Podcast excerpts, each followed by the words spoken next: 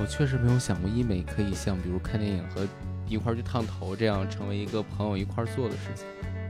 哇，这个好当代啊！因为因为因为我实在找不到能做的事情了，就是在北京，我确实找不到能做什么。你可以去攀岩，他不是不防晒吗？不防晒，我不推荐医美项目的，为啥？就感觉浪费钱，有这钱不如给我。比如说我们铺张床，想让床更平整，那 Photona 就是把我把表层的床单铺好，就是让它更平整。然后那个热玛吉可能就是把这个床压得更实，嗯，好床垫儿，对，好床垫儿。然后那个超声炮，超声炮好像跟床没有关系啊。它不管是服美役，还是说打发时间，还是说我要去做治疗，它只是一个工具。就像我拿一把菜刀，我在这儿切菜，它它刀也可以杀人。它在切，它在杀人之前，它永远都是一把切菜的刀。嗯，它你你没有办法定义这把刀它背后的目的，它的动机。医美也只是一个工具，它的它这个工具它可以实现的是你取悦自己，也可以实现的是你取悦他人，也可以实现的是治疗你的皮肤问题。我们不不太想把这些。意义或者说这些背后的一些东西赋予到这种工具上面，那些真的做的比较好的这些医美的直播达人，或者说医美的企业，他们的 CEO 或者说高管，其实大部分都是女性团队，大多数的女性抱着是带着你变美的心一起去做这个事儿的。Hello，欢迎来到百分之十 Radio，我是胡心树，我是帕洛马尔。这一期我们请到了一位。呃，我非常期待的嘉宾，因为其实我自己有很多的疑问，但是想来问问他。嗯，对，我们现在呢是在直白医美的这个办公室里面，我们也请到了他的合伙人乐哥。啊，大家好，我是乐乐，我的北京名字叫张三，上海名字叫 Tiny，大家可以叫我乐乐，然后比较亲切一点。为什么？北京名字比较土。但但这三个名字之间的关联是？没有什么关联啊，因为我之前在北京的时候。北京的嗯这边的一些对接的人都会叫我张三，我的微信名。然后对接到上海那边的对接人就会叫我 Tiny，就叫英文名，我也不知道为什么。但是大家如果就是嫌麻烦，也可以叫我乐乐。嗯。然后我是直白美学这边的合伙人，然后从从事医美行业已经有四年半了吧？啊，这样。四年半了哦，其实。我们在录这期播客之前就想了想，我们有什么问题想问你，嗯，然后想了想，我决定，呃，不以这么小白的一个身份来面对你，就是我其实直接想想跟你分享一下，比如我们互相聊一聊，觉得到现在为止，你觉得哪个医美项目你做完之后是自己最喜欢的，或者觉得最有用的？对，我们一上来就给大家建立一个，呃，其实这个东西还不错的认知。啊，因为我是我最早做医美是因为为了治疗，是因为我一直是长痘痘，然后油痘肌嘛。然后其实留下了很多痘坑，所以才会想着去解决，那就只能通过医美的手段，所以会去做一些，比如说像黄金微针、像二氧化碳点阵激光去去除痘坑。嗯，然后这些对我来说的话是治疗型的项目，所以我可能觉得是。效果是比较肉眼更能看得到的，嗯，然后一些维养型的项目的话，其实对我来说哈，就仅仅对于我这个年纪跟我这个诉求的人来说，可能效果我觉得单次会没那么强，但是也会一直在做，因为它的一个长线收益是比较高的。哦，嗯，明白。所以你就是从你自己的角度，你会更喜欢的是，比如说像黄金微针，或者说二氧化碳点阵这种，对对对，就是确实是有效果。当然了，不然不然痘坑就没办法了。就是我来之前，他又说自己正在在黄金微针的恢复期，然后我就想起了我大概在几年前啊，四五年前、五六年前第一次做黄金微针的时候，然后那个时候我，就其实我做的时候我都不知道这个东西到底有多疼啊。然后当时他是拿滚针给我操作的啊，滚针？那你做的是微针吧？他应该是。呃，当时我记得好像说了这个东西是叫黄金微针，但我不知道那个时候具体这个东西有什么细分，然后我就去了，勇敢的去了。然后他给我敷了麻药之后，呃，他拿那个滚针在我脸上滚来滚去的时候，尤其是滚到我的人中这个附近的时候，我操，我眼泪哗就下来。啊，我我做那个微针，我做那个滚针的也特别疼，我特别怕滚针的疼，因为每个人他的痛感是不一样的，有的人就打针就。没有什么感觉，有的人可能就做热玛吉也没什么感觉，然后有的人可能就是做黄金微针也觉得就还好。其实每个人的疼痛的那个点是不一样的。嗯，然后黄金微针，我我这边做的就是那种像订书机一样的，就是一下一下往你脸上订，就是那种钉子，嗯，就是钉子的头往你脸上钉，它就是把那部分的皮肤破损，然后让它重建，在里面再放出射频让它收紧，就是起到一个改善肤质嘛，然后缩小毛孔的效果。嗯，我比较爱做这种，呃，让你皮肤破损，然后有恢复期，但是能看到效果的一个项目。因为哦皮肤不好，所以才会去做这种。但是，一般皮肤好的人，其实简单的做做保养项目就好了。嗯嗯，就，听着都好疼啊。其实真的很疼。就刚才他提到热玛吉那个时候，我也想到，烟头烫脸是吧？不是我第一次做热玛吉的时候，我其实又是很草率的去的。我这个人感觉 在做医美的时候都完全不太考量前因后果。然后我去的时候，我才知道好像最好做之前需要敷一些面膜，然后保湿，哦，才会让你不那么疼。然后我当时完全没有做任何的操作，可能大概有半个月我都没有敷面膜了，甚至可能更久。然后我到那儿之后呢，他就是给我操作的过程中，就是那种钻心的疼啊，哦，就是那种皮下的烫，就是有一个钩子钻到你皮肤里面，然后转了一下，然后给你往上揪了一下，再拔出来，每一下都是这样的感觉。然后当时我记得他为了让这个效果好，把能量开到了四点五还是几啊？那挺高了，挺高了。哇，应该是四点零的做的，呃，做的是四代热玛吉，应该是吧？五代五五代到四点零，是五代还是四代？我你你几年前做的应该是四代吧？呃，有可能。嗯，然后当时做的时候，过程中每一下我都感觉我能见到我太老了，就是那种感觉。然后关键是最后的时候还要扫一下脖子嘛，啊然后我发现脖子到一我都受不了，就！巨疼。然后那个之后，我就突然间学到了一点，一定要好好的敷面膜。但是我印象很深的是，第一次做完这个热玛吉的左半边脸，我确实能够感效觉到果，效果对是，很好的，是吧？就左半边脸就上去了，但真的好痛啊！后后面你还有做过热玛吉吗？没有，啊因为我，怎么没再尝试一下？有点害怕，就是我我其实是感觉，比如说很多人去做医美之前，就很多像我一样特别莽撞的就就去了，嗯，然后呢没有做任何的提前的什么预期啊，还有准备什么的，就会很劝退。我会发现是这样的，嗯我觉得你可以再去试一试。呃，五代的话，可能舒适度要稍微好一点。嗯。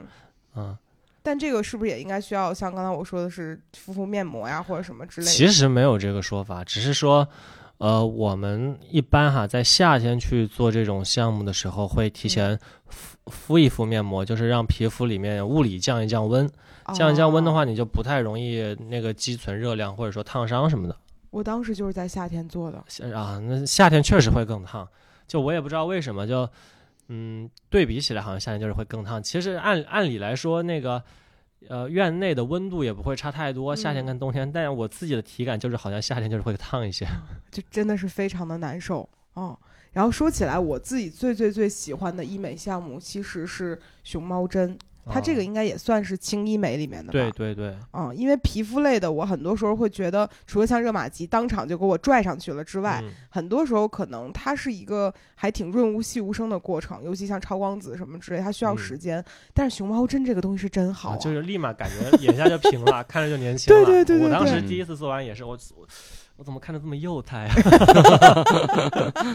对，但是以前我会有点担心，说就是一看到注射类的项目，嗯，就会觉得哇，这个事儿好像还挺严重的，就会有这样的一个担心。但是打了熊猫针之后，就有点离不开这个东西了。对，要不要跟大家科普一下熊猫针是什么？熊哦，熊猫针就是你你先来吧，你刚刚既然都打过，没有，你来介绍一下，因为熊猫针其实就是把那个玻尿酸填到你的，但但是是那种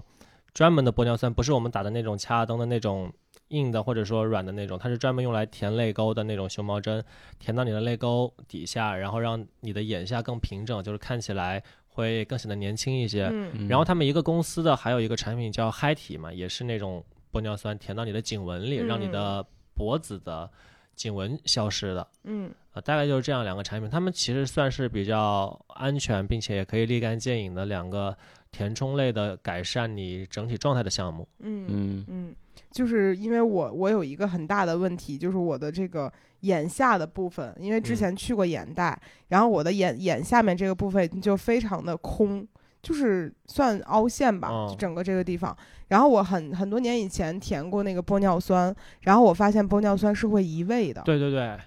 然后当时我就一直很好奇，为什么在我的眼睛和我的苹果肌中间还有一个小凸起？然后我后来才意识到，对，它从该在的位置往下移了大概可能半半厘米，啊但在脸上这半厘米的位置可非常的明显，嗯然后永远都会有一个棱儿在那儿，然后我就很介意，然后后来就是那个熊猫针也没有几年出了，熊猫针，呃，我我不太记得了，感觉我进入这行就有了吧。对，但可能我当时填的玻尿酸更早，所以后来发现有这么好的东西之后，我替换了一下，就意识到哇，这个东西是真的。哎，你多久？打一次熊猫针啊？大概可能嗯一年左右。哦，差不多，可以嗯可以的，嗯就也不要太太频繁对，因为我每一次打它的时候都会有一点害怕，啊。因为我会很害怕在眼周附近注射东西，就会觉得很危险。对，因为其实熊猫针，呃，相对来说安全性还是蛮高的，嗯但是有一点是，它可能会在你眼周造成一些淤青，然后会比较难嗯消。我上一次去打熊猫针的时候也是，就是眼周好像淤青了，有一只眼睛淤青了。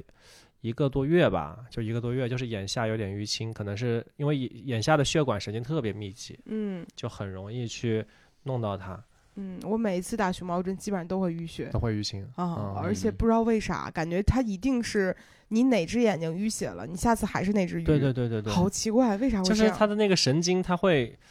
我从更多医学原理方面的解释我不知道，我也没有去特别的去了解过，但是我就是看他们的很多人就是做完，他可能这边就会淤青。对，当时我的那个，我问过医生，为什么每一次都会就是爆掉这个血管？他说基本上就是你针一下去，那个血管特别紧张，就离得特别近，然后就会砰，会这样。当然，我觉得这可能是一个让了我理解更容易的一个说法，嗯但实际上应该就是就是每一次他下针的时候，可能都会避不开那个血管，我觉得嗯是有可能。所以每一次我都觉得去打熊猫针给我造成了一些呃美好的、有负担的甜蜜的代价。但是它其实维持时间还可以，我自己打的嗯大概也是维持了一年多吧，好像。嗯其实我看他们官方说只能维持三个月，但是不止，其实不止。嗯，我觉得不止的。嗯，对，因为每年我打的时间大概都在春节左右，啊、然后所以每一年一到就是锣鼓喧天的时候，我就会问他，我说：“你看我是不是不好看了 或者那个棱儿是不是又出来了？？”对，对就很在乎，而且我感觉好像就是这种，一旦你体验一个好的医美项目之后，你就会控制不住的，不断的接受不了在没有它的情况下的自己了。嗯嗯，那其实像光电类的，你做的，你没有做过超声炮吗？有点不敢。啊，没上超声炮去做，因为我你刚刚说你那个皮肤项目像超光子这种润物细无声的即时效，呃，除了像热玛吉这种即时效果比较好的，超嗯光子可能是更多润润物细无声的。然后我就想到那个超声炮，你是不是可能还没做过？你可以去试一试，不疼。我有一点害怕，原因在于我之前感兴趣超声炮，在小红书上面搜了一下，有非常多人说这个呃，就是打完超声炮之后脸会肿，嗯，然后他们本来脸都瘦瘦的，打完之后就肿成我现在这样，因为我本身脸就很圆，然后我就嗯一直会有一点点。呃，心理上的介意，觉得是不是呃超声炮就是不好，或者说也也不是，我觉得小红书是小红书上看医美就就有点有点荒谬，就我们自己去刷，我觉得好荒谬，他在说什么？就是那种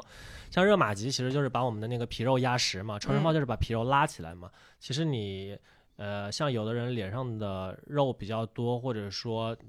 软组织比较重，他可能会把皮肉拽着往下拉，嗯，然后筋膜也会有一些松，那他就是用超声炮去再把它拉上去，然后超声炮那个头好像有稍微的溶脂效果，哪一个具体哪个头我忘记了。嗯热玛吉的话，它就是相当于是你的皮肤压得更实，啊、嗯就是不那么发泡，就是大概是大概是这两个的区别。然后超声炮的话是不怎么疼，嗯，啊，它它它它的那个唯一的感觉可能就像像。你拿脸在磕桌子，就就我跟每个人都这样形容，就像拿脸在磕桌子，因为它就是打到里面那个有一点一抽一抽的那种感觉，但是它不不疼，嗯。是撞击型的疼痛，听起来。也也不也不是疼痛，就会有一点点感觉，但没有那对对么疼。对所以超声炮现在还蛮热门的，主要原因就是一是效果好，二是不疼，就是嗯。热玛吉都有一点就是自呃被排在它之后了，就是热嗯门程度。哦，原来是这样。因为我看就是小红书上好多人说这个东西从你做完到消肿就可能过去要一个月了，然后消完肿之后啊效果就结束了，就好多人都这样说，然后我就特别害怕。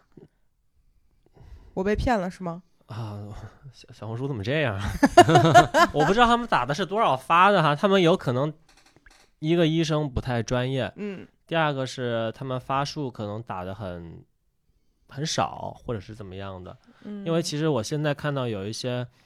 有一些平台在做团购嘛，然后说超声炮多少钱多少发，然后给你规定了时间是二十分钟，然后并且医生保有最终解释权，也就是说 最终解释权啊这个 也就是说你过去了，他先给你打了，打了可能二十分钟，你嗯发数没打到多少，他跟你说啊结束了，然后说如果你想继续操作的话，可能要。啊、怎么样加钱怎么的？还能这样？呃，有其实有一些有一些机构，有一些那个渠道吧，或者说嗯有一些、呃不太不太注意用户体验的一些，啊我都不不好意思直接说别人哈，就是 就是有些人有些人这样吧，有些人他不太注意用户体验，他可能会直接以这样的形式让你去医院，然后再去做这个后续的一些呃让你给钱呀、或者干嘛的。啊啊，嗯因为然后超声炮的话，其实最开始，因为我们之前我们去年上的超声炮吧，去年还是前年上的超声炮，当时时我们定的发数是四百发跟六千呃七六千五到七千炮的样子。嗯然后那个时候我们定这个发数是跟厂家还有联合医生一起定的。嗯然后那个时候可能是因为这个项目刚出来，其实医生他手还有点生，嗯，他可能不太敢打太多啊，然后可能再过了一年，这个医生手熟了，就敢打更多了，所以我们现在也是加了发数，所以像那种打完就肿，然后肿完一个月效果就没有的情况，我我们没怎么发现，至少哦，其实就是嗯项目是好项目，技术也是好技术，但是跟人和他的操作是有很大关，系对。因为我们我们的其实像你刚刚提到一个选择医生这个方面，我们其实在选择这种项目，就是可能比较呃重的抗衰项目，或者说比较嗯贵的一些项目上面，嗯。我们都是会要求，比如说认证医生，因为你没有办法去一个个就是合作那么多机构，你没有办法一个个去看他医生的那个履历，他医生嗯。的那个临床的一个治疗的一个手术台数，所以你只能非常简单的说，那你就有个认证医生吧。嗯，因为认证医生好歹是厂家培训过的，嗯但是其实我们业内对这种认证医生这个方式非常嗤之以鼻。就我很多医生，我学了十四年医出来，我嗯去打一个这么简单的光电项目，我难道不会吗？我为什么要你认证？就是医生也觉得不爽，凭什么呀？嗯，但是嗯你又不得不认证，就没有办法。所以其实嗯医生在这个中间感觉也有点拧巴，我们也觉得有点拧巴。我们觉得这不是很尊重医疗，就相当于是一种营销的噱头跟一种营销的 title，把它放在医生身上。但是消费者或者说用户或者说我们通过这个 title，通过这个东西能减少更多的一个选择上的精力的话，也还嗯是值得的。嗯嗯就让我想起来，这让我想起来，就是我第一次打熊猫针之嗯前，我还是在小红书上搜的。我这个人真的是，不能在小红书上然后，然后当时很多人会说，这个就因为其实每一个针它的进的皮肤层次是不一样的嘛。然后有的人就把自己的眼睛活活打出一个眼袋出来，就是医生下针的问题。然后我当时就就很谨慎，又很长时间不敢就不敢去尝嗯试这个项目。时间过了很久，然后后来发现这个东西可能呃大部分的医生手已经熟了。然后就没哦有这种消息了，我才敢去打的。因为它是那种玻尿酸嘛，其实它就算打到皮肤里面有结节或者怎么样的，它那个东西也很好溶解。它它不它不比胶原蛋白，胶原蛋白可能就真没办法溶解了啊啊，，它就只能自然代谢。哦，嗯那怕有没有什么自己喜欢的医美项目呢？我只做过很少的项目，我只打过肉毒素哦，和海飞秀。嗯，他打过肉毒素，要想到这事儿我就想笑，打肉毒素简直就是一个 为什么呀？就是。因为因为我们两个经常大笑，大家听播客的也会知道。然后我们两个的眼角其实就会有一些细纹，但是它已经不是细纹了，它嗯就是纹本身，嗯然后就有那个鱼尾纹。然后他当时就说改善一下吧，因为也顺手的事情搞一下。然后男性有这个自我提升、卷起来的欲望，我是非常愿意满足的。然后来了一下，然后医生说，为了能够让你这个效果比较明显，嗯咱们打的时候呢，稍微多打一点点，这样的话，你可能半个多月以后能进入到一个很好的状态。好家伙，这一下吓懵了。他从那天开始 我笑的时候，别人都笑不出来。就特别特别吓人。大家看过那个就是那种面具脸吗？就是他的嘴已经咧到就苹果肌这个位置了，但他的眼睛纹丝丝不动。关键就是，嗯，他他从他的脸上就出现了那种整容多年的那种，就是那种脸。嗯，我当时真的我觉得长长长期来看是好的，就是嗯肌肉跟人一样嘛，人上上五天班得休两天，你嗯肌肉一直在去做表情、去做动作的时候，他也得休息。然后你的嗯肌肉太久没有休息了，他休了一个长假，对他之后的身心健康是比较好的然。后两个月哦，我都不敢看着他笑，你知道吗？然后后来慢慢的，他就是会恢复一些纹路，就看着嗯自然很多。然后后来我们就发现，可能人没有办法要求面部百分百平整，嗯有的时候有一点纹路是没有问题的。但是嗯这个项目就是我，就后面就很谨慎的推荐朋友，就一定嗯要让医生给你留一点余地，千万不能就是为了可能半个月之后好看，当下就不顾了，肉。毒吗？对，肉毒我觉得还是蛮建议的，就是我还是蛮推荐去打这个项目的，嗯，因为它就是在你当下，它会给你的皮肤一些呃放松的那个，就是你的肌肉呀、你的表情纹纹路这些嗯地方，平常做表情之后都会很紧张，它就是相当于给他们放个假嘛。嗯然后坚持做下去的话，一年就两次吧，就两次就够了。坚持的话之后，你的皮肤状态，我看到案例哈，就是可能嗯在十年、二十年之后，你的皮肤还是看起来很平整，哪怕不怎么打，也是很平整的，不会说、嗯呃存在那种僵硬啊，或者说做不动表情的状况，因为它迟早都会代谢。剂量嗯就会比较重要嘛，就少嗯打一点。嗯不能像咱们那么一次求成就给到足，想想就很好笑。嗯，对，那海飞秀呢？海飞秀我还挺喜欢的，嗯，我感觉它能清洁作用还挺好的，而且洗完特别舒服，但海飞秀我都感觉这算医美吗？呃，算洗脸。其实，深层洗脸，嗯，其实我个人觉得它不太算医美哈，就是嗯那个功效上来说不太算医美，因为它的那个我感觉更多的像是生美护理啊，嗯生美就是生生生活美容这种啊，哦更多的感觉是生活美容，但是它好像我也不太记得是不是拿的是医疗医疗证还是什么证了，我不太记得了哈。但是我我自己的感觉是从，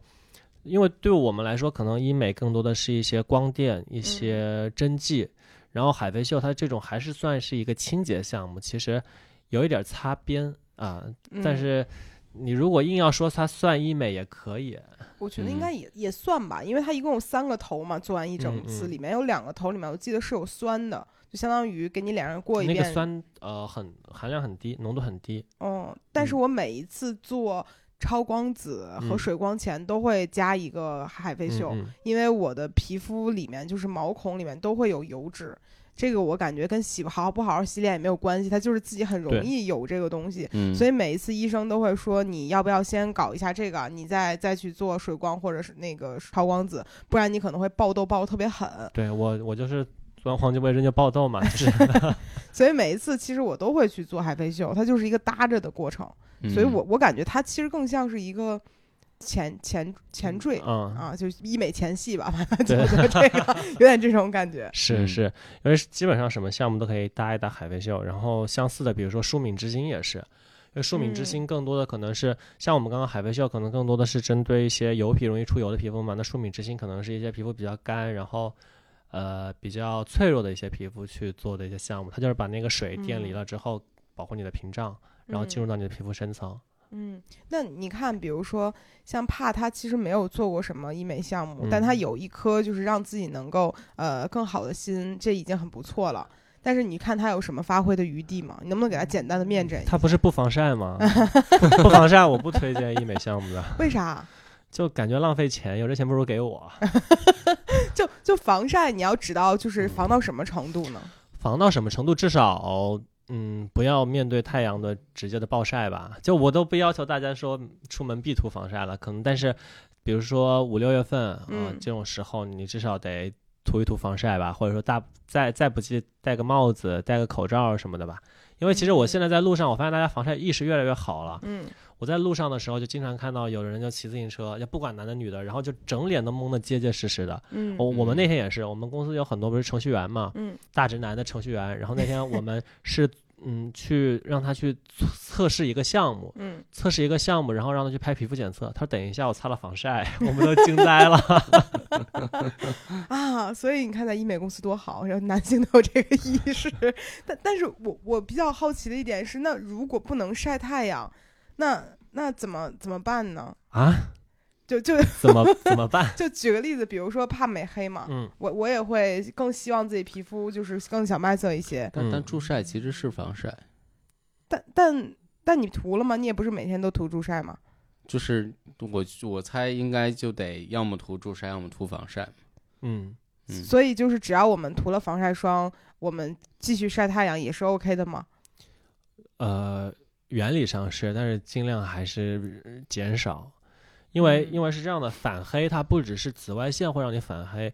那种呃长久的那种晒，嗯，那种热量凝聚在你皮肤里也会让你反黑的。所以说，为什么夏天很多人说我做了光电项目，我明明已经做了防晒，为什么还是黑了？就可能是热的。但是但是我们两个想黑都，我我记得前段时间我去，我们我们那个黑是反黑，就是那种，比如说我，比如说我做了黄金微针，我做了点阵的那种，呃，窗口处，嗯色沉，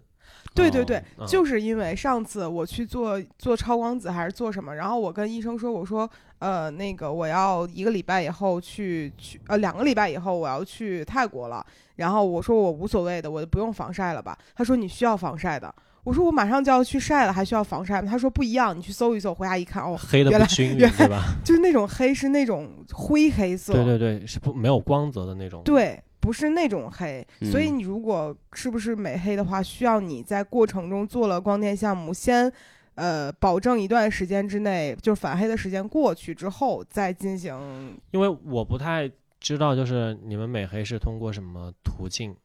因为有有的嗯人他觉得美黑，他可能就是直接跑到天台上去晒太阳了。嗯，然后你们美黑的话是会额外需要涂一些东西吧，涂一些保护的。对，会涂一些油类去嗯保护自己的皮肤，不会被晒，不会被晒伤。哦，嗯嗯，然后还有就是我在美黑舱里晒的时候，它会涂一些助晒油，那个油里面是含有保护皮肤啊，然后他还说会让你产生什么胶原蛋白，我觉得那个 我们美黑晒的是红光。对有红光，就是会有不同的光来去选择，然后对皮肤的效果好像是不太一样的。嗯，嗯，但是嗯美黑和太阳光有一个区别，因为太阳光照在人身上应该是。呃，就是比较复杂它的成嗯分，但是美黑好像它的光过滤掉了一些对人的皮肤有伤害的东西，嗯只是让你黑的这么一个。对对对对，所以是，舱里会更更好一些，而且时间会更短，因为嗯十五分钟就出来了嘛。嗯嗯，其实像如果你们要去做美黑，在做这种项目的话，可以去做抗衰的项目就好了，就不一定要去做像超光子、超皮秒，因为这些是会让人变白的，哪怕你美黑了，打一打也也白呃，对，所以就没必要是吧？嗯啊，而且你美黑之后做光子啊，做这些项目可能会稍微疼一点，因为他们有一个波长是直接作用到黑色素上面的，就是你的吸收会多一些，可能会疼一些。那全脸都是黑色素的话，那你就很疼了。嗯，所以就做一些射频类的项目就好了呀，比如，哎这个是比如说像，比如说热玛吉就是射频类的呀，然后再可能哦更简单一点、更不疼一点的，像热拉提，啊、虽然这个嗯名字有点年代感，但是也可以做一做。嗯，然后再像 Photona，嗯 Photona 的话，嗯，Photona 它虽然有一个那个美白的一个模式，它四个模式嘛，可能有一个美白的模式，但其实你如果不想把你晒出来的肤色调回去的话，其实能量小一点就行了。啊，嗯，好危险啊！一旦美黑哎那那那不会 不会，医生会调的。你就跟他说，我这个是辛苦晒出来的，你给我打一打色沉就好了，你不要嗯你不要给我把那个 黑弄掉了。对我刚才说好危险，是我们要不断的去平衡，说我做这个项目有没有可能让我再白？其实其实一般一般就做做射频，然后做做水光就好了。嗯这样你哪怕去美黑的话，那个也会更好看嘛。它主要是让你的肤色更均匀，它不是说让你变白什么的。嗯，嗯，所以所以你看到帕的这个状态，你认为他就是最适合现在去做个什么呢？黄金微针吧，啊，为什么？他看起来还好啊。就是黄金微针比较，因为我首先我不能让它变白，对吧？嗯第二个是不能就是太太痛，嗯，然后直接给他上了一个最痛。也没有没有，我自己是觉得黄金微针不太那个。我记得黄金微针不是收缩毛孔用的，对对，对，可以去收缩一下，这样的话毛孔其实还挺大的，是吗？你看看，我看看，啊是，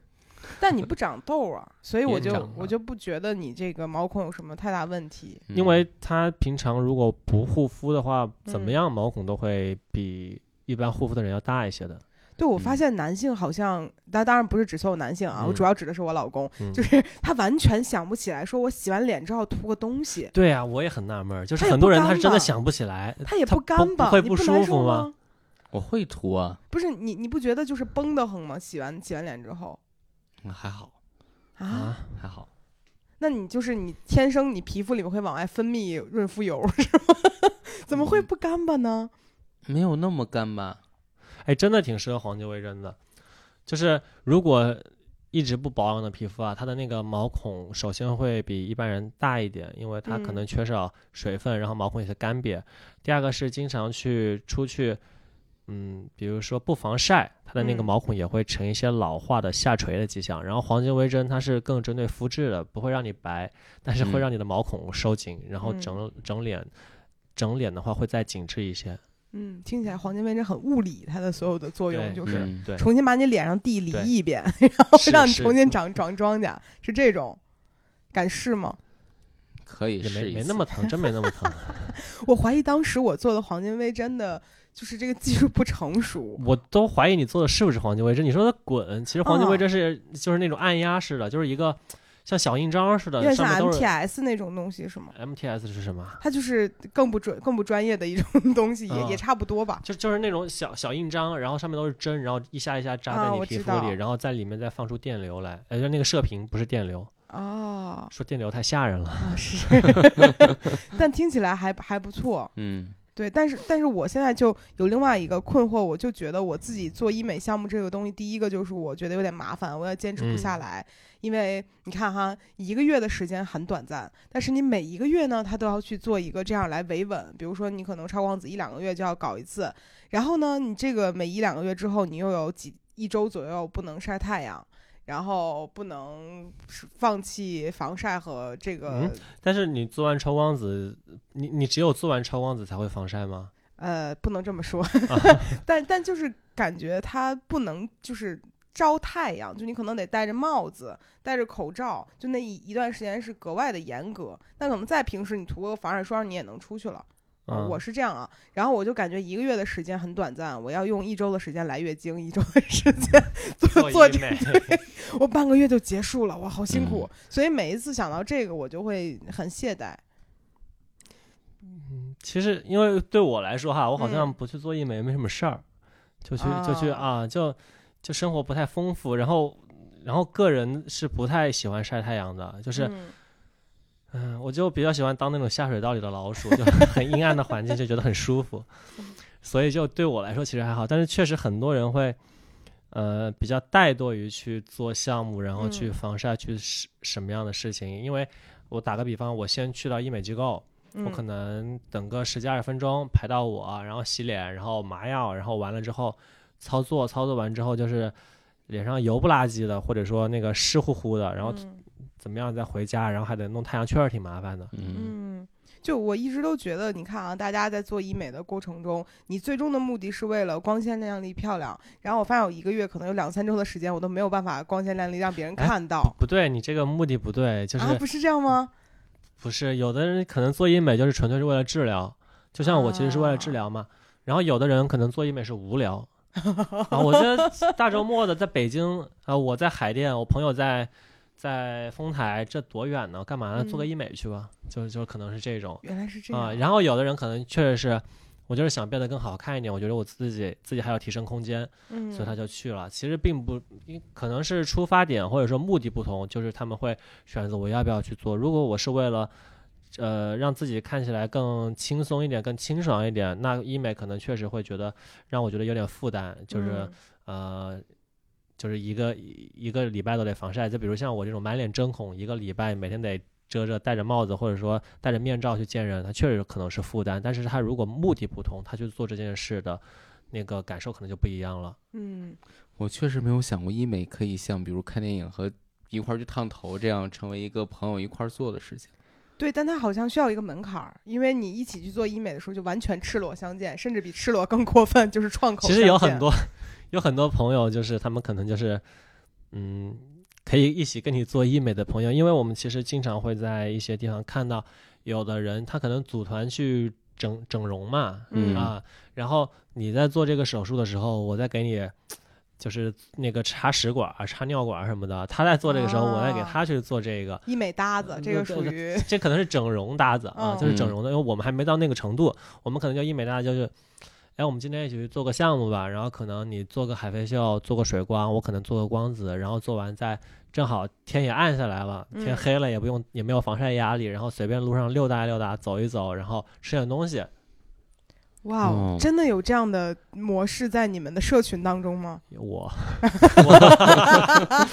我跟我朋友有时候会一起去去做医美，然后做完去吃个饭，然后就是溜溜达溜达，然后就回去。哇，这个好当代啊！因为因为因为我实在找不到能做的事情了，就是在。在上海我不知道哈，在北京我确实找不到能做什么。你可以去攀岩。对不起，这个属于我们两个人的这个洗脑的环节到了。对，就我我一想到这个事情就还挺挺意外的。对对，那那哦，我们也可以成为医美搭子。嗯，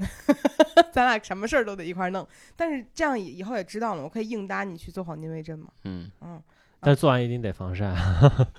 最好戴戴面戴面，你你要么就让医生给你能量打低一点儿，嗯，然后你呃恢复期就短一点儿，可能就三天就好了，你就戴个面罩戴几天。但我跟医生说过这样的话，嗯，医生说那你来干嘛来了？然后我就有的医生就比较梗，他觉得我 我操作一台的这个东西，我看到你脸上的这个改善，我就是不想敷衍，我就是。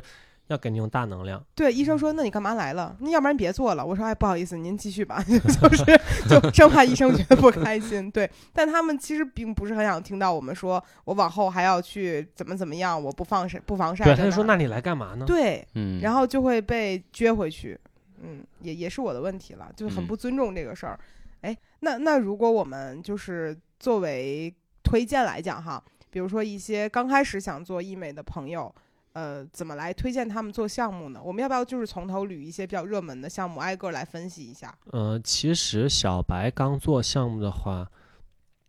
嗯，可能是第一是痛感低，嗯，第二个可能是呃几乎人人可以做，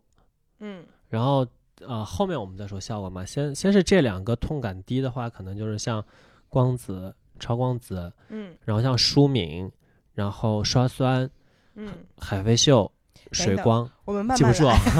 先 先说光子，先说光电吧，先说光电吧，先说光子吧。光子跟超光子，因为它确实是进入中国市场时间最长的项目。嗯，然后基本上是人人都可以做，就是你皮肤有问题可以做，没问题也可以做，就是做一做也没什么，就跟你到美容院可能洗了个脸一样。所以，你如果小白要去做项目的话，要去更多的了解医美的效果呀，医美的一些长期的效应的话，去做光子、超光子肯定是没有问题的。嗯嗯，就以我个人体会来讲，光子和超光子做了之后的那几天，脸会很透。啊，对对，是能够感觉到说我的。皮肤离我的血管很 近的这种感觉，而且而且像一些有问题的皮肤，比如说像我虽然也在做黄金微针做点阵，但是因为黄金微针点阵，我一般可能两个月才会去做一次，两到三个月。然后中间的话，你要让皮肤消炎呀，或者说让皮肤更稳定，也得去做光子、超光子这样子。嗯嗯，就是它不会出错，所以小白你就看这个项目就好了。嗯，算是一个比较基础的入门款，价格也会比较便宜。对对对。嗯。然后我记得它的恢复期应该也是大部分项目里最短的啊，其就没有什么恢复期。其实你做完，嗯，当天回家就可以洗脸嘛，嗯，第二天依然就是该化妆化妆，该干什么干什么都可以。嗯，所以它没有创口，没有恢复期，价格比较划算，基本上是没有什么禁忌的，是一个很不错的。对对对对，除除了防晒。那刚才提到舒敏之星是什么？舒敏之星是很多人现在。因为我们现在护肤刮的风刮的很大的那个什么早 C 晚 A 啊，或者说去刷自己在家里刷酸啊，或者说用高浓度的一些猛药啊，其实你皮肤跟屏障很容易敏感，再加上现在就是污染比较严重嘛，然后很多人或者说上班喜欢化妆，或者说日常化妆，然后就会反这样反复的一些，就是这种反复去化妆、卸妆或者干什么的行为啊，嗯会让皮肤变得更加敏感。然后舒敏之心其实就是缓解这些敏感的。哦，嗯，它具体是一个，因为我没有做过这啊，个项目。它它具体给我的体感感觉可能就是把芦荟胶在你脸上抹开了，但是不是芦不是芦荟胶哈，就是那个那个质地很像芦芦荟胶，哦然后再呃用一个探头在你脸上把那些东西导到你的皮肤里去，就是舒缓你的敏感的。啊，明白。嗯其实像一些干皮或者说敏感皮很喜欢这个项目，就是他做完之后，他就能觉得我皮肤嗯没有不舒服了那种感觉。然后听起来很适合我你皮肤看起来也不是很敏感呀，啊，挺敏感的。啊是吗？就就我其实刚才你提到说在家里刷酸这个事儿，我就很恨，因为我有、就刚开始流行刷酸的时候，我真的嗯是贱得慌，我就买了那个百分之多少浓度那种水杨酸还是什么酸，就果酸。那个时候很流行，有一个牌子小小的一罐儿，然后说是就是那种紫红色的那个果酸还是什么。哦，那个 Two O 的是吧？我忘了是啥了，反正就是买了那个，然后我就跟家里刷。好家伙，就是就是一般情况下，你就是人其实本身的皮肤是有自愈能力的，嗯你你不需要太破坏它，它都挺好的。但是我就是贱的慌，非要给它就是搞得很很红，很很有问题。然后我其实就毁掉了它的那个平衡。屏障。对，然后那个时候我就发现，从那个时候开始，我的皮肤就特别容易痒，然后容易哦红，然后到现在为止，其实就精简护肤了之后，反而会好一点。对，但是呢，它还是有一些后遗症在的。我就自自我认知就变成了一个干敏皮，还会出油的干敏皮，就就很很古怪那。就那就是混干、混干或者混油。那你可以去做一做那个舒敏之心试一试，它就是让你的皮肤变得更舒服，而且它也很便宜，就是小白做一做也没什么问题的那种，就可能、嗯呃市面上三四百块一次吧，哦，嗯那这个也是没有创口，也没有也没有创。口，也没有创口，也没有恢复期，嗯，它甚至都没有光电打进来，连晒都不用防。没有没有，它就是 还是要防晒的。给乐哥整的好生气挑战他的底线。啊！明它白它就是把那个水电离了之后，然后会让你脸那个皮肤里面的一个电离平衡吧得到一个改善，然后再就是给细胞补充水分。嗯，其实就是更嗯好渗透和吸收这么一对对对，其实、嗯其实像如果你的皮肤不敏感的话，哈，没什么问题的话，你可能体会不到这个项目呃多好。但是皮嗯肤敏感的人还是都都还挺蛮喜欢这个项目的。嗯嗯，嗯，那就是除了这两个之后，刚才还提到了什么？提到了呃，水光有嗯提到吗？水光，那我们就从这个说水光吧。水光的话，现在主要是，嗯，国家这一块说必须卸三的才能就是注射嘛，就是那种嗯注射嘛。其实像如果你要打手针的话，就是手部注射的话，嗯呃，合规角度来看是卸三，但是其实我们自己是觉得，很多卸三的水光就功效很很弱。很弱，对，嗯要不然它它得它必须得成分简单，它才能到卸三。但是其实像我们之前很有名的像菲欧曼啊，就菲洛嘉这种水光，嗯，它其实都不是械字号，所以国家其实在管这一块儿管得比较严。所以如果你打不着，因为有些机构他不愿意承担这个风险，他就不给你打。嗯，嗯，然后有些机构他如果你跟他熟，或者说他说得动的话，他给给你打了也就打了。然后如果你要去做一款小白打的水光的话，现在国家国家那个，呃，现在卫健委这边也合格的是 C 二的那个嗨体二点五嗯啊水光，然后。而且它它这个水光特别那个，之前大家都无人问津啊，就可能送你你才会去打一打，但是但是它是 C 二嘛，等到那个新的法规出来说不许打 C 二以下的水光，它开始涨价了 可以说我刚才那些一点儿都没听懂。啊？是吗？就是谢谢三以下的水光是国家不让打啊啊、但是医院可能可以给你打，就看你能不能说得动它。就是那些功效水光，什么菲洛嘉之类的。嗯然后现在如果让我推荐一款水光小白可以打的话，我推荐的是嗨体二点五，它是一个谢二还是谢三水光，我不记得了。就是它是一个可以去给你打水光的水光，然后它的主要功效就是提亮、抗糖化，让你的脸更亮的那种。然后也比较便宜，但是它之前更便宜。自从这个法规出来之后，它涨价了，嗯就是坐地起价。哦，我我明白了，嗯明白了。因因为我我其实打水光打过一个叫真玉，哦，真玉也不错，这个好像也是对于敏感的皮肤啊，对，这个退红特别快，我自己打我自己也打过一次，嗯就是当时打完满脸通红，我说这个是怎么回事？是不是过敏了？然后可能过了半个小时，红全退下去了。然后第二天我就是之前发红的一些痘印啊，一些嗯皮肤问题，它都暗下去了。那那个水光还挺好的。我就是打了那次之后，我就整个人对于水光这个项目就爱上了。因为我嗯。特别容易在早上起来的时候，突然间可嗯。能脸就红了，然后或者说它有一些暗沉的痘印儿变得贼敏感，嗯，就不知道为啥，它就是偶尔会来这么一下，可能是发炎了，但是我也不知道因为什么发炎的，因为一般敏感的皮肤都会这样。然后打完那个真玉水光之后，我其实没有说皮肤变得多牛逼，但是嗯。它由于红的没了，它就会觉得哇，我好通透，我好漂亮，就会像。这种呃高活性成分的水光，一般来说，呃有机就是引起过敏的几率会大一些。嗯，所以其实像我们如果不过敏的话，打这一类水光还是非常合适的。但其实像就是像以前的三文鱼水光，你听过没有？嗯就是三文鱼水光也是嘛，它也是容易引起过敏嘛。它们的那些修复成分属于高活性的一个成分，都很容易引，也不是很容易，相对来说引起过敏的几率嗯会大一些。嗯，就越有效的，其实它风险也会大对对对一点点。对对，像这种，所以为什么国内批的那些蟹三，嗯大家觉得没什么效果，因为它没什么活性成分，但是它安全。啊，嗯嗯，但我这一次打了一个水光，我忘了是叫什么，我就觉得有点一般，啊，但很温和，就是温和到打完之后我脸是不是润质娃娃针啊？不是不是，哎，叫什么？我我想不起来了。就是温和到我打完之后走出去，我脸一个针眼儿都没有，然后我也没有觉得我打了，然后它果然没有用，就可能是你刚才提到的、对那个。对，因为现在的，嗯，它要能过这个证，它就得成分简单，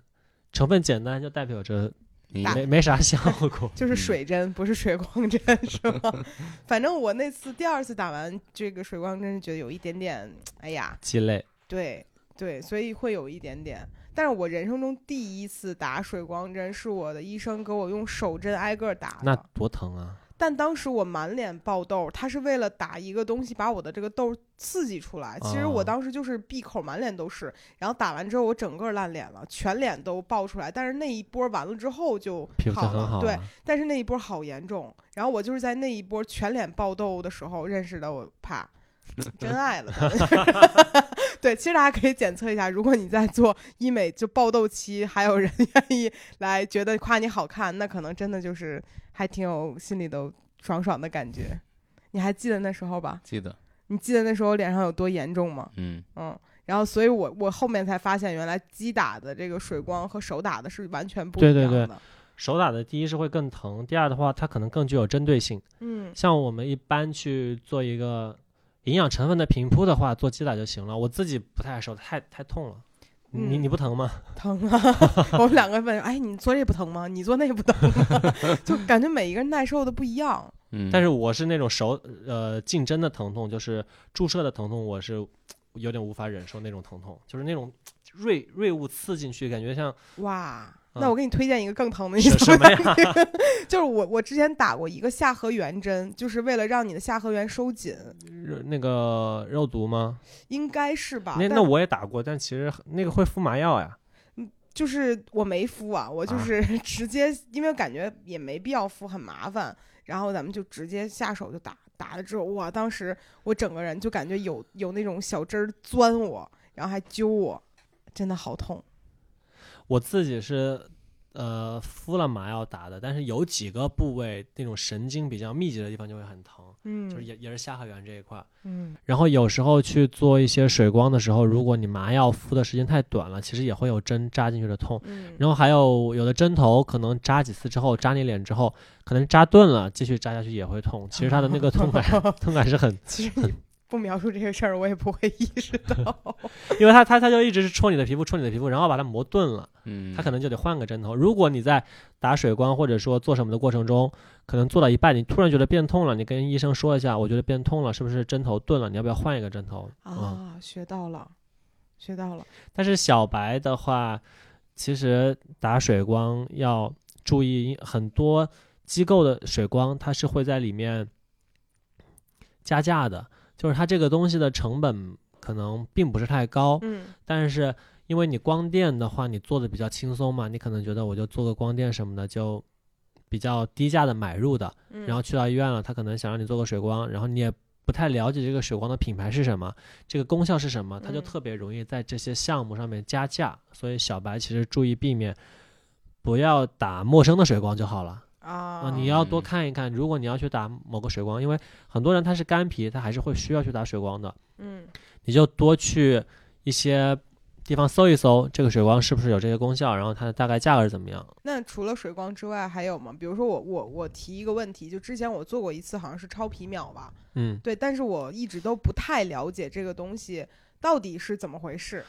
超皮秒其实就是美白的嘛，嗯，它的那个主要是一个激光针对你的黑色素的，把你的黑色素击碎，然后你的黑色素被击碎之后会被巨噬细胞吞噬，然后再把它哦代谢出去，就相当于是这样一个美白的效果。然后那个，比如说像市面上有超皮秒、有蜂巢皮秒、有调 Q，其实都是属于这种激光类型，但是它们的那个波长不太一样。嗯然后超皮秒的话是目前短时间内输出功率最大的那个激光，它其实对黑色素的打击更大。这样的话，并且对你皮肤周围的创伤会比较小，它就相当于是一种目前来说，呃，比较温和的去击碎你黑色素的激光。那这种黑色素指的，比如说是斑，斑，然后你的色沉，然后你的那个晒黑了都算。痘印的话，黑痘印是的；红痘印的话，那可能就是血红蛋白的问题，那就是超光子。啊，好复杂哦。那就这样吧，就是针对红就是超光子，针对黑就是超皮秒。啊嗯，记一下啊，这一步。嗯 其其实因为我都没有想讲超皮秒，因为感觉你们好像都不太需要。没有，因为我我是最近发现，好像我长了几个大一点点的斑，因为我以前会有哦一点雀斑，然后呢，前段时间就是有一点点没太注意防晒，我就出门遛狗了，在太阳正正晒的哦情况下出去了，然后它确实长了一个有一点点大的斑，在这里，呃，不重要吧看不？太 看不出来。它其实像一个大雀斑，不是那种黄褐斑。嗯，然后我就会想一想要不要爆破掉它，但是又觉得成本好高啊！你爆破它，你就好几天不能洗脸，所以又觉得比较麻烦。啊，不是不是，那你慢慢慢慢打光子应该也有效。如果是浅层斑的话，哦，嗯，哇，好辛苦啊！一想嗯到就是每天要为了自己脸上这一点家伙事儿费那么大劲，就觉得很辛苦。那除了这个以外呢，还有什么东西来着？哦，嗯，呃，Photona 和热玛吉和超声炮这三个是可以放在一起讲的吧？可以。，Fotona 超声炮热玛吉，反正就是你有钱就都做啊。对 然后如果你是想要一个很快速的效果，嗯就超声炮。如果你是想要一个就是，嗯，比较日常的保养，一种天那个润物细无声式的提升，那叫 Photona。然后热玛吉的话，就是呃，属于一个你的抗衰，就是当这些东西你都做过了，嗯，你想让你的皮肤变得更紧实，那叫热玛吉。这三个东西作用的层次是不一样的，不一样，不一样。像 Photona 是比较浅的，是激光，然后热玛吉是射频，就会到真皮层，然后超声炮是再比真皮层深一点，是筋膜层，就是说是由浅到深。但是其实你的人老，你也不是只老一个部位嘛，你肯嗯你你肯定是衰老是一起的，再包括你更更里面的一个骨质也会流失。但是我们目前为止只能做到皮肤层面。那在这三个不同层面的抗衰上，你如果有钱，那你就都抗。如果嗯你没有钱，那你就看你的具体，就是不是没有钱哈，好不吉利。如果你预算不够，对，如果你预算不够，你是想我要无痛的，还是说我要更快速的，还是说我就是日常去保养保养，那就根据你的需求来选择。哦，明嗯白。嗯，那你比如说我，你觉得会更适合哪个超声炮吗？嗯、我适合三个都做是吧？不是，你不是说 你不是说那个不想那么疼吗？嗯不想那么疼的话，你就超声炮好了。嗯嗯然后，然后，然后 Photona 的话，呃，对你来说可能有点麻烦，因为它可能得做个三次，然后每个月去去一次之后还得防晒，就是相对你来说可能会麻烦一点，那就做哦 Photona，、是哦那就做那个超声炮就好了。啊，对，因为我第一次做 Photona 的时候，他是拿一个探头塞到我的嘴里面，然后去电我的口颊。它是就是提升，它是它是让你那个口腔内壁会更靠近你皮肤的那个筋膜，它会直接去提升它。对，然后我就一直流哈喇子，然后我就当时觉得，哎，这个项目好尴尬呀。嗯就是他垫完外面垫里面的时候，我就但是它这个项目其实对法令纹特别那个环节啊特别好，因为它是口内的嘛。嗯因为很多人现在都聊到医美了，肯定有很多人去习惯戴牙套去干什么的，嗯它其实很容易口周衰老。口周衰老之后，你可能呃，比如说容易显得嘴凸，嗯。或者说容易有法令纹，或者说容易嘴部的一些容量缺失，嗯。然后你就用嗯。Fotona 去做这个嘴周的一个抗衰老的话，效果是非常好的。嗯，我记得你好像之前说过一个床铺的那个概念，哦，比如说我们铺张床，想让床更平整，那 Fotona 就是把我把表层的床单铺嗯。好，就是让它更平整。然后那个热玛吉可能就是把这个床压得更实，嗯，好床垫儿，对，好床垫儿。然后那个超声炮，超声炮好像跟床没有关系啊 是因为买超声炮是把你提起来。就把床架子组结实一点 是吗可？能对对，可能就是把床架子组结实一点，就是你垫床的那个下面的那个嗯那个那个架子它就更结实，它它不是那种松松软软的，让你睡在上面感觉嗯像在波涛起伏一样，它就可能嗯。让你睡得更踏实，大概是这样子的一嗯，个。我很喜欢这个比喻，因为我一下就能想明白我的脸哪一嗯。层是哪一层的问题了。嗯，嗯，我感觉我确实是三层的问题，就感觉如果有时间有有闲钱的话，应该是把这三个都搞一下的那种。啊，但但你不太你你，但是咱们不是那种人，就不用强求，其 实确实，是是吧？就是对，就是我觉得做医美不是为了极致的好看，它就是可能就是为了治疗，或者说因为无聊，它就是很很自然而然的一个事情，没有必要说我一定要变得怎么样怎么样的，一定要把自己三百六十度看起来都嗯呃长保青春的那种状态，没没有必要，多累啊！嗯，其实也可以从这个地方聊到一个最近很很火的一个话题，叫服美役嘛。嗯就很多人会觉得，呃，我做医美，我化妆，我我就很努力的做这个事儿，我就是在服美役。然后你怎么看待这个事情呢？怎么怎么定义的服美役啊？呃，我也不知道，因为 我只是看见了这个词，我自己对于这个词儿的概念就觉得有一点儿，呃，苛刻了。我自己会嗯觉得，就是在变美上很苛刻，觉得服美役吗？嗯，怎么形容这个词？这事儿很难讲，就是它的出发点就是你做这个事情是为了自己还是为了取悦别人。嗯嗯，我我我的理解是这样的，但是这个事情很难讲，就是是因为外界环境导致你认为取悦自己是该这样取悦自己，还是怎么样？所以这事儿我觉得非常难定义。嗯，对，嗯其实那其实这件事儿很难定义，但是我觉得医美可能没那么难定义。它不管是服美役，还是说打发时间，还是说我要去做治疗，它只是一个工具。就像我拿一把菜刀，我在这儿切菜，它它刀也可以杀人，但是对不对？它它在切它在杀人之前，它永远都是一把切菜的刀。嗯，它你你没有办法定义这把刀它背后的目的、它的动机，它只是一个工具。医美嗯也只是一个工具，它的它这个工具它可以实现的是你取悦自己，也可以实现的是你取悦他人，也可以实现的是治疗你的皮肤问题。嗯我们不不太想把这些意义或者说这些背后的一些东西赋予到这种工具上面。嗯嗯嗯，我记得前几年就是。我一直会认为我长得不好看，可能是我感情不幸福的一个原原因。然后那段时间我是最频繁接触医美的时候，然后包括哦无论是皮肤还是各种，我就会非常疯狂的去靠这个东西来缓解我的一种呃焦虑，就相当于我会认为我只要做了这些努力，呃，我就会变好看，那我就会获得一个幸福。它其实是这样的一个，哦，那我其实说一下，就是做医美不太会让人变得有一个质的好看、嗯质的提升，真真的不不太会。对，就是然后我我们也见了很多案例嘛，也没有觉得嗯他做了医美，他就是皮肤变好了，嗯或者说状态变好了。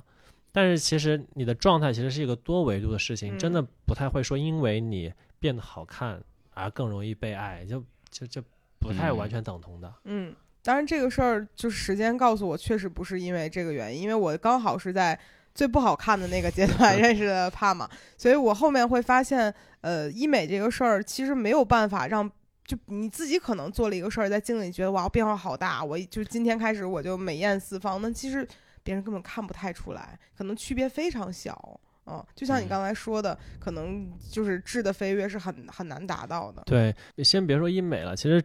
光是整形，嗯，就是别人很多人整容，他整完之后，你你觉得他会，就是他也变不了那种明星的那样子。他嗯有的很多人他底子就在那儿了，嗯他可能再怎么变，只是在自己的基础上进行了一个迭代。嗯所以通过医美去变好看，从而让自己更受欢迎这件事情上面，我嗯不太不太认同这个看法的嗯啊。嗯就是我们生活中很多受欢迎的人，或者说招人喜欢的人，他们并不是因为好看才受欢迎的。嗯嗯嗯，所以其实我也是觉得大家不用把医美这事儿看得特别重，而且以前可能大家会对这个整个概念还比较陌生的时候，会觉得我去做医美了，好像干了一件很天天大的事情。对对对对，但现在其实它就像就看电影、电影吃饭一样，可能就它会就像可能就像你们的攀岩一样，是个爱好，是个打发时间的事情。对它没有那么嗯的，呃，那么的说我一定要变成一个什么样的人，或者说嗯我做完这个我就需要获得什么。其实没有，他可能就是单纯的就做了。嗯。嗯，对，感觉韩国其实几年前就开始变成这样，你可能下个班去吃个饭，顺便的打一个什么水光这嗯那的，很很常见。而且感觉韩国就路边的这种就是比较知名的这种诊所还挺多的，然后感觉咱们现在也在逐渐往这个方向去。啊，对，其实现在我们其实可以看到很多地方都在卖医美。嗯其实他们这些卖医美，我觉得现在应该属于一个有序前的一个混乱吧。嗯。就是因为大家不知道未来是什么样的，不知道未来的市场是什么样的，也不知道消费者会怎么样选择，嗯。所以把所有的可以给大家选的东西都抛了出来。嗯。但是我觉得之后肯定是回归到一个正轨的，就是大家消费者也会回归到正轨，是哦，我大概知道了我什么时候去做做医美，或者说我需要一个什么样的项目，怎么样定期去做，嗯。然后那些所有的一些呃项目，我并不是都要体验的，所以他们嗯可能会越来越清醒的去选择去做什么。然后商家也是一样的，现在你把所有的东西都给出去，但是其实医生也是人，嗯，对吧？嗯他一天到晚接那个几十块的，呃一两百块的这种项目，他自己也受不了的。他们肯定慢慢的是，呃，用户越来越多，他医生肯定也越来越累的。所以嗯慢慢的，我觉得当这边当这边商家不再继续抛这样的所有的这些诱惑的时候，然后消费者也不再去接受这样所有诱惑的时候，他们慢慢的会变得更加的健康，更加的正常，然后也也不会说、哦、我买了一堆项目没法做，或者嗯。说我的商家丢了一堆便宜的项目，来的都是薅羊毛的客人，就不太嗯会，就慢慢的会变得越来越理智吧，我是觉得。明白。嗯所以，比如说站在你的角度，当时你跟他们合伙一起做直白这个机构的初衷是因为什么呢？初衷是因为我就是自己脸太烂了，我想把我的脸治好。嗯因为我那会儿是还，呃，不做医美会长痘痘，就我也没见过谁三十多岁了还长痘痘，就很离谱。然后就一直长痘痘，一直长痘痘，然后我就想，然后我就认识他们嘛，正好认识了他们，然后他们有线是就是。他们有线下的一个医美的渠道，或者说认识很多医院，然后我们就想，那我们一起去做这个事儿吧，让，呃，让小白都能找到去哪里做医美，嗯因为其实我们那个时候做医美真不知道去哪儿，我做什么项目也不知道，就是嗯你连一篇系统的功课都没有，你你你真没办法。所以我也是从那个时候开始接触医美，就是嗯初衷其实就是为了把自己的皮肤搞好，让自己更加清楚的知道做什么项目。明白。那要不要跟大家介绍一下直白这个机构在医美的这个过程中起到一个什么样的作用？其实我觉得我们就是帮大家去做了一个提前的筛选，嗯嗯，因为我现在比如说我作为一个人，我要去做一个光子吧，嗯我得去开医院，我得去各种地方去搜这个医院是不是合规的，或者嗯说去找他的医生怎么样的。嗯但是其实，在我们这边，我们打出去的就是，我们肯定会筛选这个，呃会筛选这个机构是有医疗资质，嗯筛选你的项目是医生操作，嗯筛选这个机器是正品。那么在这个之上，我就省去了很多精力。我直接说，我现在要到北京某个机构做一个光子，你把这个机构的信息发给我，好，我就比如说我的管家就发过去了。嗯我看了这个机构，看了这个医生，看了这个仪器，我确定是无误的，我就直接就可以去了。嗯其实比我们很多人不知道做什么，从大海里捞针，他把他把这个东西分成了几块，就摆在这儿，你自己挑。这个嗯第一步是我已经筛好的，我觉得第一第一点是这样的，是前提的一个筛选。第二个的话是相当于是一个售后的一个保障。其实你嗯很多人去机构之后，我做的不好了，我没有效果了，甚至是我过敏了，或者说我烫伤了，我怎么办？嗯，那直接找我们，我们先把这个钱垫给你，然后我们再去跟医院扯。明白。嗯，对，因为其实我们医美医美就是做的比较多的人，可能今天红了就红了，过敏了就过敏了，烫伤就嗯烫伤了，就无所谓，就我知道是正常现象。但是很多小白他没有接触过这些东西，是真的会担心，所以我们就直接先把这一步做到。嗯因为有也也是考虑到我们筛选了之后进来的很多人可能是小白，或者说不太了解医美的，他们一定会担心，那我们就直接去赔付，或者说直接直接去退款。然后嗯再去跟医院这边再去看怎么去协商或者是怎么弄。所以我觉得在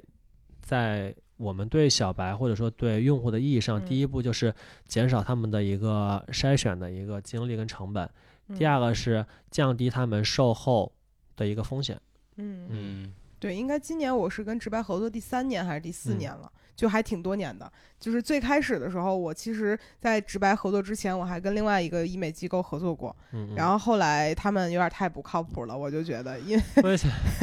呃，举个简单的例子，我去做、嗯做做什么项目来着？然后我想知道这个东西是不是呃有有资格证的，类似于这样的一个，嗯他们其实提供不出来的。然后我后面提到很多问题，他们都没有办法给我正面的答复。然后我那嗯个时候就很快的就是解停止了和他们之间的合作。然后当时跟直白合作的时候，因为也是呃找博主找过来的嘛，然后我嗯其实还有一点点担心，但试过一次之后发现呃还不错。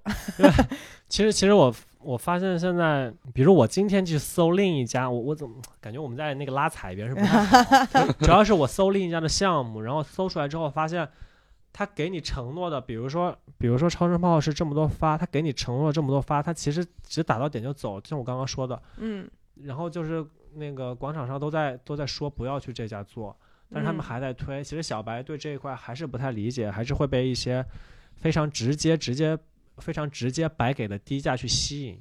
所以我嗯觉得，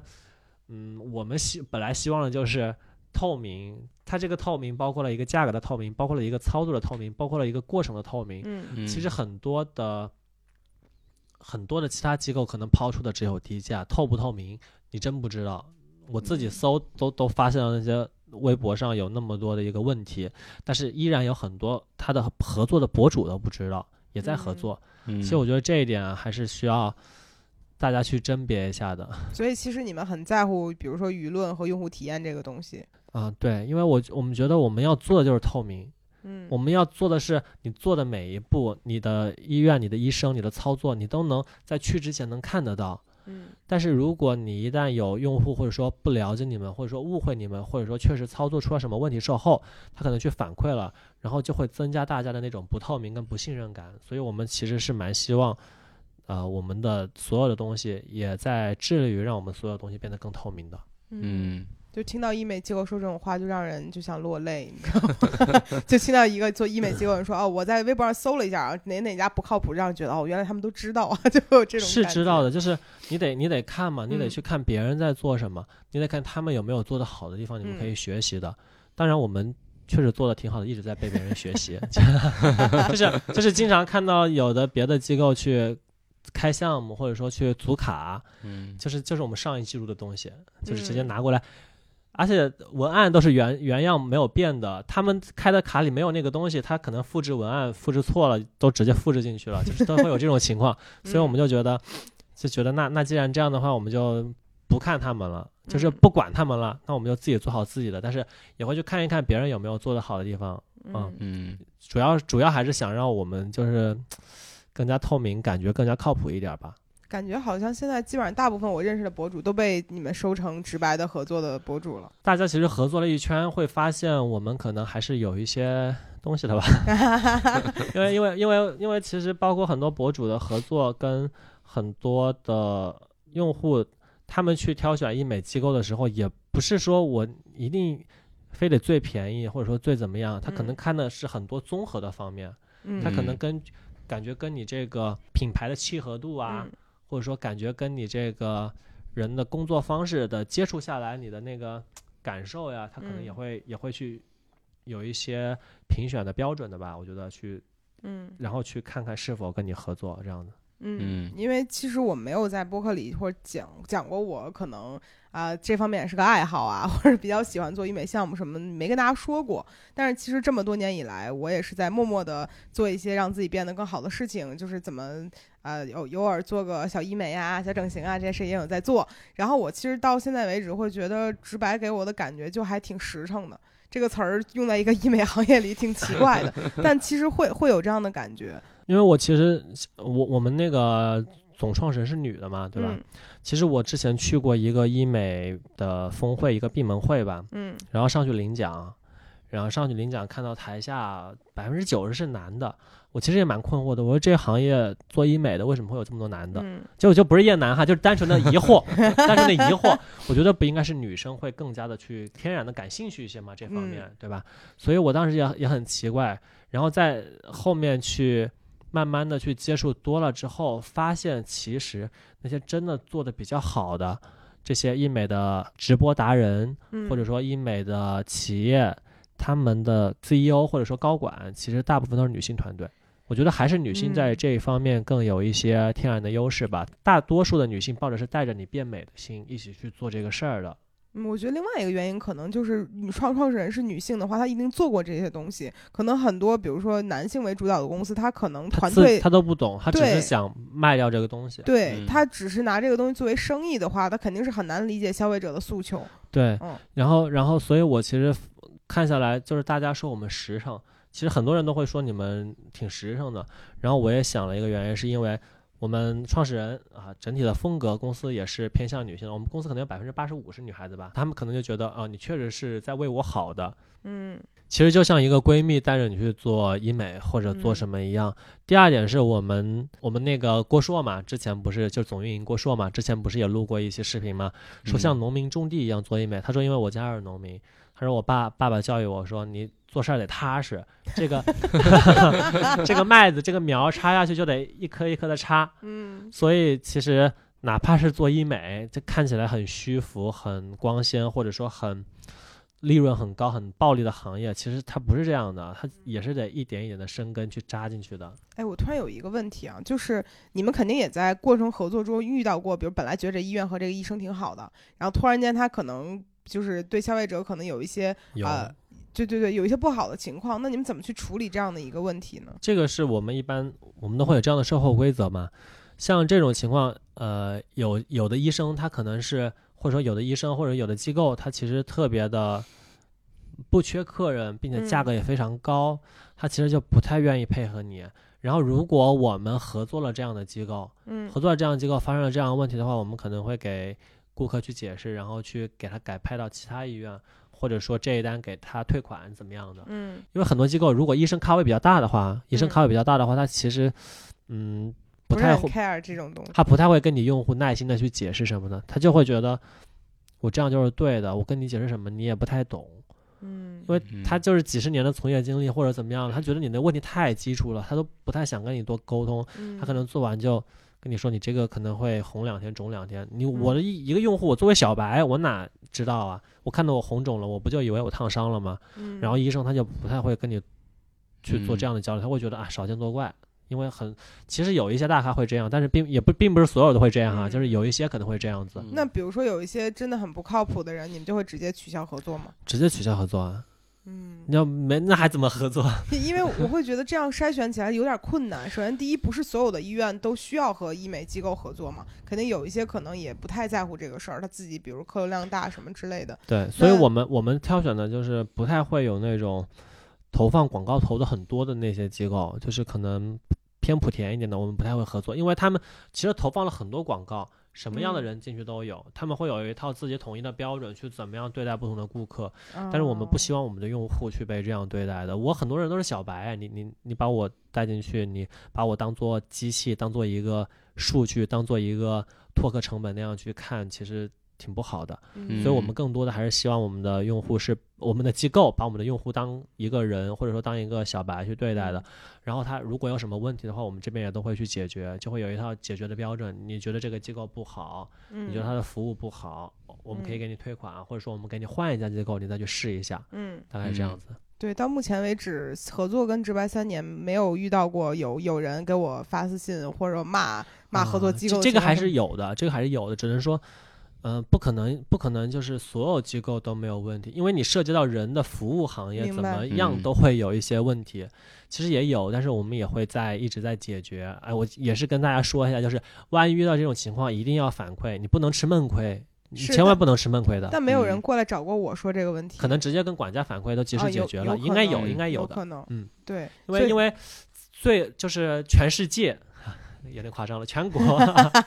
最好的医美机构，它的客诉率可能都会有百分之五左右吧。嗯，就是怎么样都会有不满意的。那我想知道，呃，就可能听众不知道啊，就是他们直白是会有一个叫医美管家这样的一个角色，然后他会一旦你购买了这个直白的项目之后，你就要加，就是可以最好的办法就是加一下直白的管家，可以去询问他呀，然后比如说你所在城市有没有啊，可以去预约哪个医院，就是他其实是一个真正意义上的管家的角色。对，但我的好奇点就是。这个每一个管家的工作体量得有多大呀？我的天哪！还挺大的。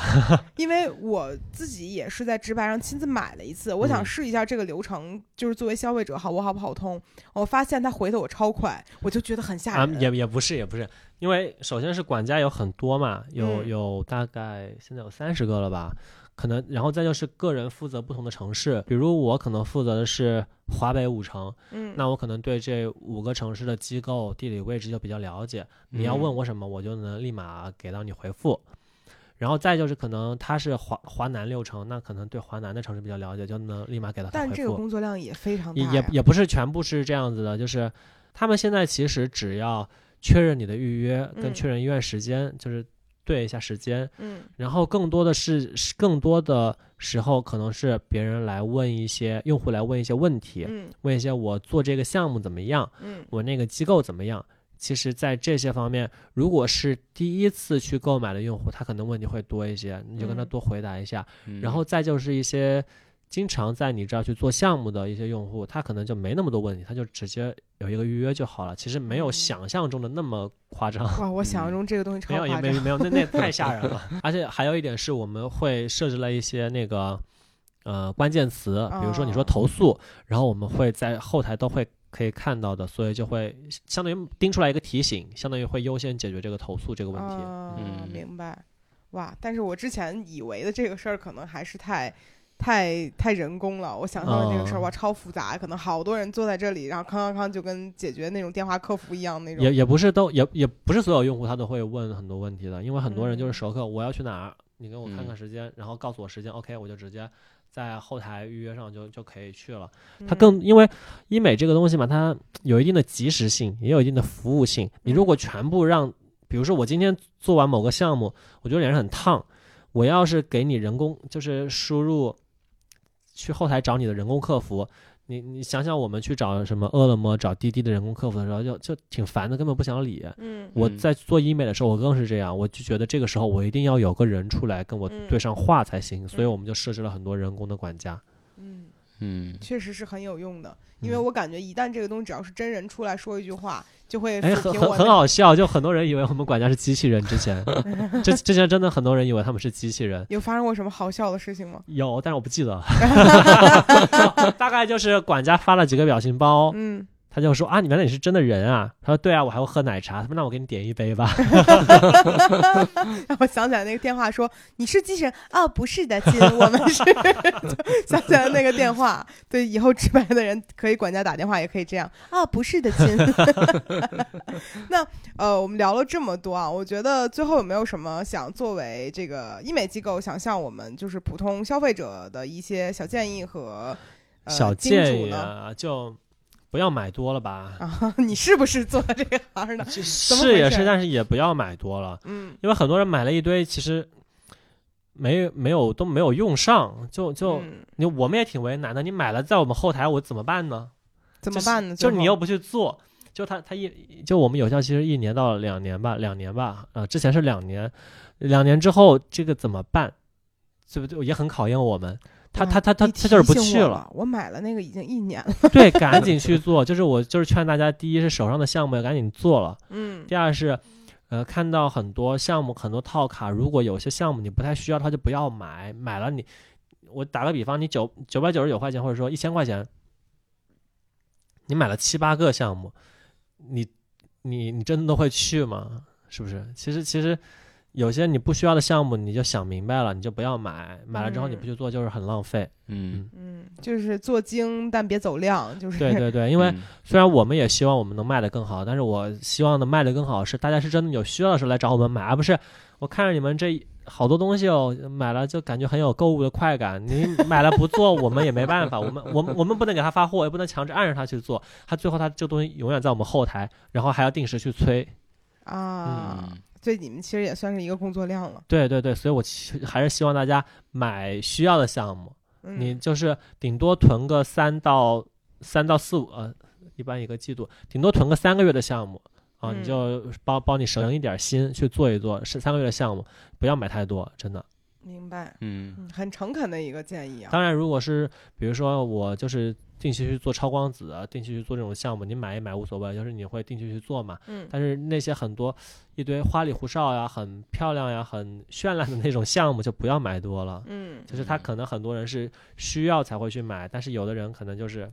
看着想买。嗯，好了，就是今天非常感谢乐哥来跟我们分享了很多关于算轻医美这些嗯的一些分享。嗯，然后呢，我们其实这个六幺八还是会继续跟直白进行一些合作，然后会在微博呀和微信公众号上，就是胡心树的微博和微信公众号上，然后会有一些很划算的促销的东西。嗯但也不要买太多。啊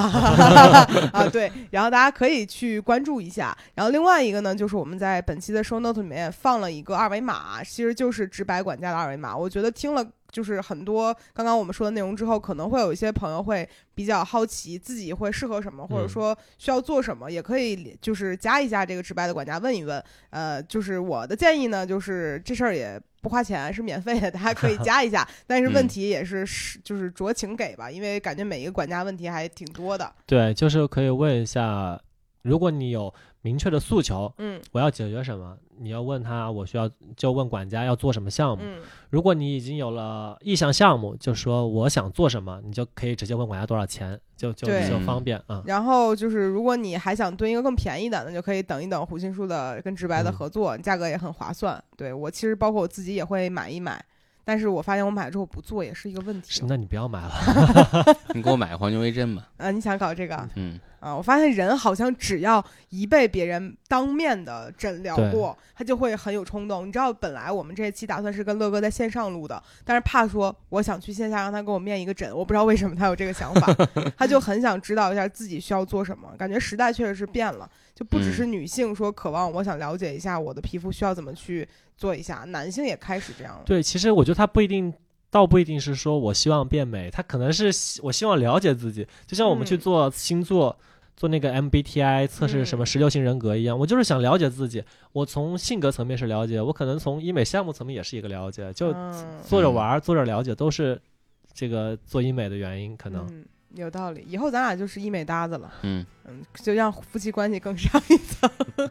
好了，本期非常感谢乐哥的做客，然后跟我们分享了很多。然后大家记得蹲六幺八和直白的合作啊！我们本期的播客就到这里了，感谢大家收听，下期再见，拜拜。拜拜。